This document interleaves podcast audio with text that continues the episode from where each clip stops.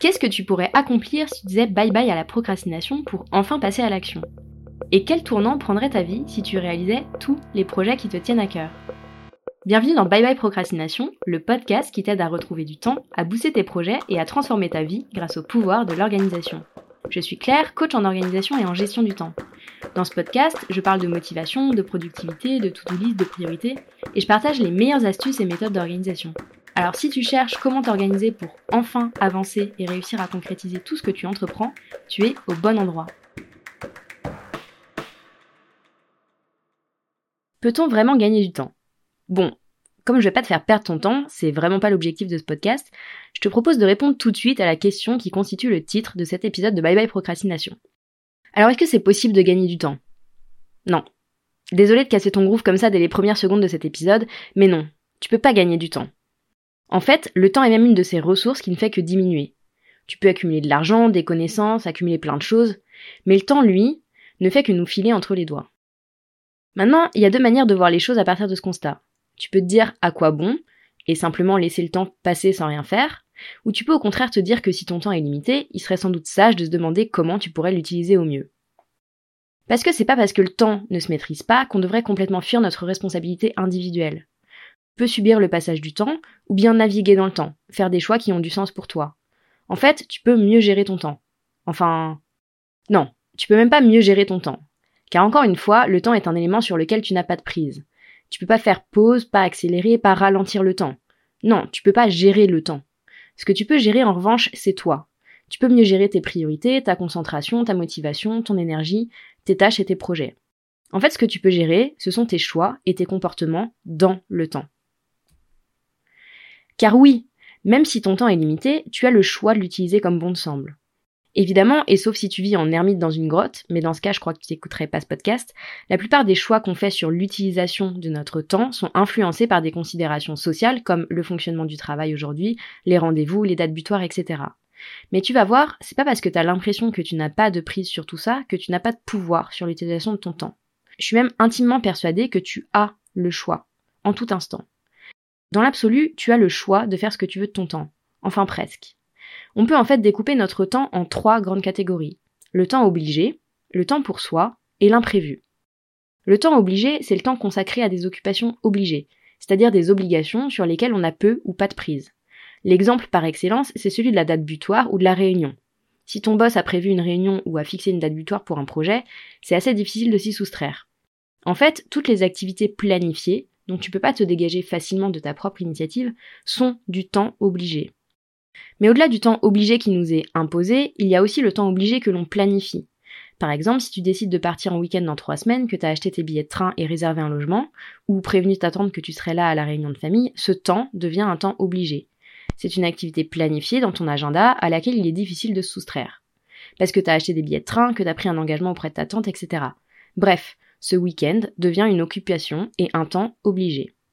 La deuxième catégorie de temps, c'est le temps pour soi, c'est-à-dire celui qui n'est pas soumis aux décisions d'autres personnes.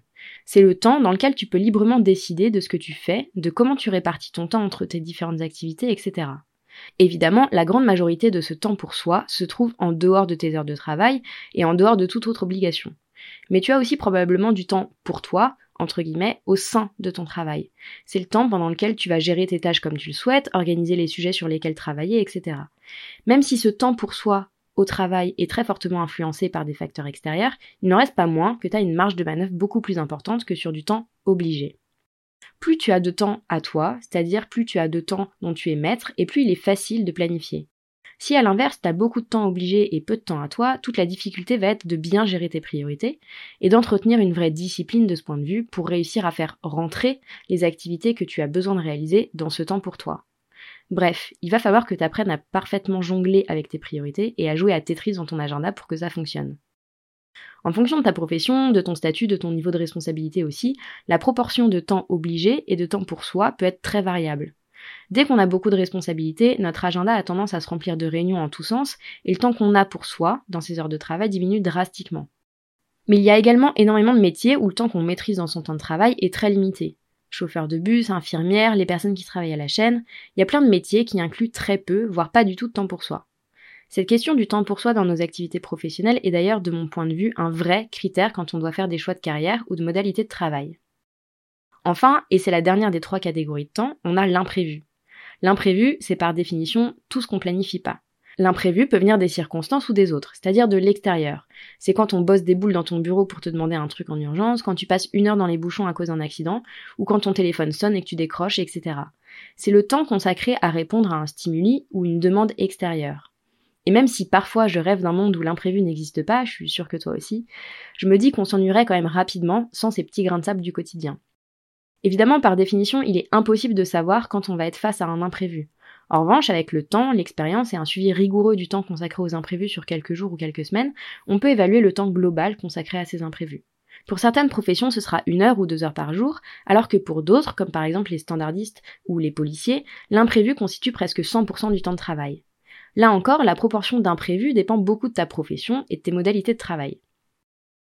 Maintenant qu'on a dit ça, qu'est-ce qu'on en fait? Il y a trois types de temps, le temps obligé, le temps à soi et l'imprévu. Et alors? Et alors je te propose de rentrer encore un peu dans le détail et de regarder à la loupe ces trois types de temps, et de se poser la question, quelle est ma marge de manœuvre dans ces différents temps? Qu'est-ce que je peux maîtriser? Pas pour gagner du temps, parce que je te rappelle que tu ne peux pas gagner de temps mais plutôt pour apprendre à apprivoiser le temps, à mieux l'appréhender et en faire ton allié plutôt que de courir sans cesse après lui. Pour la plupart des gens, et je suis presque sûre que tu fais pas exception, le temps obligé est majoritaire. D'abord parce que généralement le travail prend une place très importante dans nos vies, ou au moins dans nos emplois du temps. Et puis si t'ajoutes à ça les rendez-vous chez le dentiste, les, séances chez le psy, les allers-retours pour emmener les enfants à leurs activités, et le déjeuner du dimanche chez tes beaux-parents, il y a déjà pas mal de temps obligé dans ton emploi du temps. Et c'est pas forcément une mauvaise chose. La question, c'est de savoir à quel point ce temps obligé fait sens pour toi. Si en regardant ton emploi du temps, t'es plutôt enthousiaste devant les différents rendez-vous qui y sont notés, alors tout va bien. Là où il commence à y avoir un problème, c'est quand t'as l'impression de subir ton emploi du temps. Si tu te reconnais dans cette situation où t'as l'impression de subir ton temps obligé, je te propose de prendre un peu de recul. Dans l'absolu, tu pourrais probablement libérer la grande majorité de ton temps obligé. En décidant d'arrêter de travailler, en annulant tous tes rendez-vous, en décommandant le déjeuner du dimanche, en te mettant en retrait de ton rôle de parent, etc. Je dis dans l'absolu parce que je suis sûre que rien que d'entendre ces différentes options, t'as eu un frisson en te disant c'est impossible. Et c'est pas tellement que c'est impossible, c'est plutôt que ces options pour te dégager du temps obligé sont difficilement acceptables d'un point de vue moral, d'un point de vue social, ou même d'un point de vue financier. Le principe du temps obligé, c'est que c'est du temps qui est régi par les interactions sociales. On accepte ce temps obligé parce que c'est aussi ce qui nous permet de faire société, d'avoir un cadre commun. Alors oui, dans l'absolu, tu peux refuser le temps obligé et certaines personnes inventent des modes de vie alternatifs où le temps obligé est beaucoup moins grand. Un ermite n'a pas de temps obligé. Mais sans temps obligé, tu renonces également en grande partie aux interactions et aux projets communs. Pas de famille, pas d'amis. Bref, tu vivrais en autarcie presque complète. Évidemment, pour la plupart d'entre nous, c'est pas forcément une alternative qui fait rêver. Parce que c'est quand même cool de travailler en équipe, de boire des verres avec ses amis ou de passer du temps en famille. Alors quelle marge de manœuvre est-ce qu'il te reste dans tout ça? Est-ce qu'il est impossible de faire diminuer ce temps obligé pour retrouver du temps à soi? Est-ce qu'on est obligé de se couler dans un modèle où on subit notre agenda et tout ce temps obligé? Évidemment que non. Tu as du pouvoir sur ce temps obligé. Si tu regardes ton agenda aujourd'hui, qu'est-ce que tu aurais envie d'annuler purement et simplement? Quel rendez-vous est-ce que tu rêves de faire sauter? Et qu'est-ce qui t'empêche de le faire? Peut-être que tu te dis que tu peux pas annuler parce qu'on compte sur toi ou parce que tu t'es engagé ou simplement parce que c'est comme ça, t'as pas le choix. C'est sûr qu'une fois qu'on a pris rendez-vous dans son agenda, que ce soit un rendez-vous personnel ou professionnel, il est toujours un peu délicat de s'en dégager. Mais ça veut pas dire que tu peux pas faire diminuer ton temps obligé pour retrouver du temps pour toi. Le pouvoir que tu as sur ton temps obligé, c'est celui d'accepter un rendez-vous ou pas.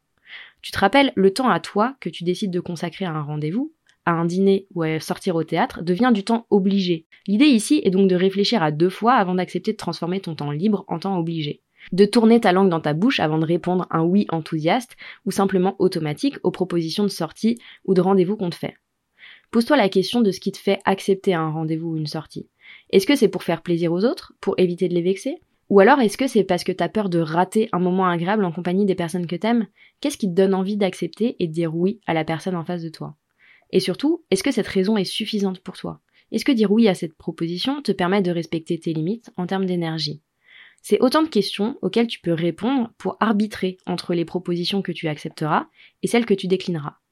Oui, parce que tu l'as compris, si tu veux reprendre du pouvoir sur ton temps, il va falloir apprendre à dire non.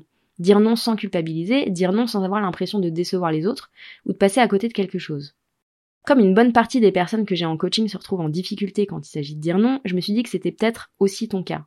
Voici donc quelques petites astuces pour t'aider à dire non sans vexer personne et sans culpabiliser.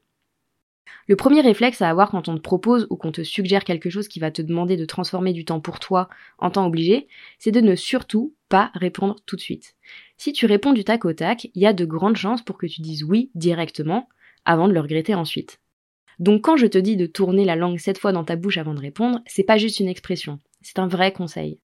Au lieu de dire oui de but en blanc et de transformer rapidement tout ton temps pour toi en temps obligé, prends le temps de la réflexion. Tu peux simplement répondre à la personne Faut que je regarde mon agenda et je reviens vers toi pour te dire. Et avant de lui donner une réponse, tu te poses toutes les questions que j'évoquais tout à l'heure sur les raisons qui te donnent envie d'accepter et sur le respect de tes propres limites et besoins. Deuxième petite astuce pour apprendre à dire non, c'est évidemment de mettre les formes. Il y a une infinité de manières de dire non, et comme je suis sûre que tu as envie de te fâcher ni avec ton boss, ni avec tes beaux-parents, autant mettre les formes quand tu dis non. L'objectif, c'est évidemment pas de dire non à tout et d'arrêter toute vie sociale. Ici, c'est une question d'équilibre à trouver. Sans te mettre d'objectifs précis ou de limites strictes, la question est de savoir quelle part de ton temps est-ce que tu as raisonnablement envie de bloquer. C'est-à-dire quelle part de temps personnel tu acceptes de transformer en temps obligé. Combien de soirées par semaine ou par mois est-ce que tu peux bloquer dans ton agenda en planifiant un dîner, un cinéma ou un autre événement sans que ça te donne la sensation de ne plus avoir le temps de te recentrer, d'être avec tes pensées ou d'avancer sur tes projets? Si tu fais le point sur ton utilisation du temps, comment est-ce que ton temps se répartit entre le temps obligé, le temps à toi et les imprévus? Quelle serait la répartition idéale pour toi? Si je te pose la question, c'est pas par pure rhétorique ou pour te faire fantasmer une situation à laquelle tu n'accéderas jamais. C'est parce que je suis persuadée que même très réduite, t'as toujours une marge de manœuvre pour faire évoluer les choses. Et il est temps d'arrêter de subir ton emploi du temps et de reprendre le pouvoir pour retrouver ton équilibre. J'espère que tu as aimé ce nouvel épisode de Bye Bye Procrastination et que tu y auras trouvé l'inspiration et la motivation pour faire avancer tes idées un petit pas après l'autre. Si c'est le cas, n'hésite pas à mettre 5 étoiles sur ton application préférée, à me laisser un commentaire ou à partager cet épisode autour de toi. Et si tu veux vraiment dire bye bye à la procrastination, va vite télécharger le guide gratuit 5 étapes pour vaincre la procrastination que tu peux retrouver sur mon site internet theminimalplan.com. Je te mets le lien vers le guide gratuit dans la description. On se retrouve très très vite pour un nouvel épisode de Bye Bye Procrastination. À bientôt!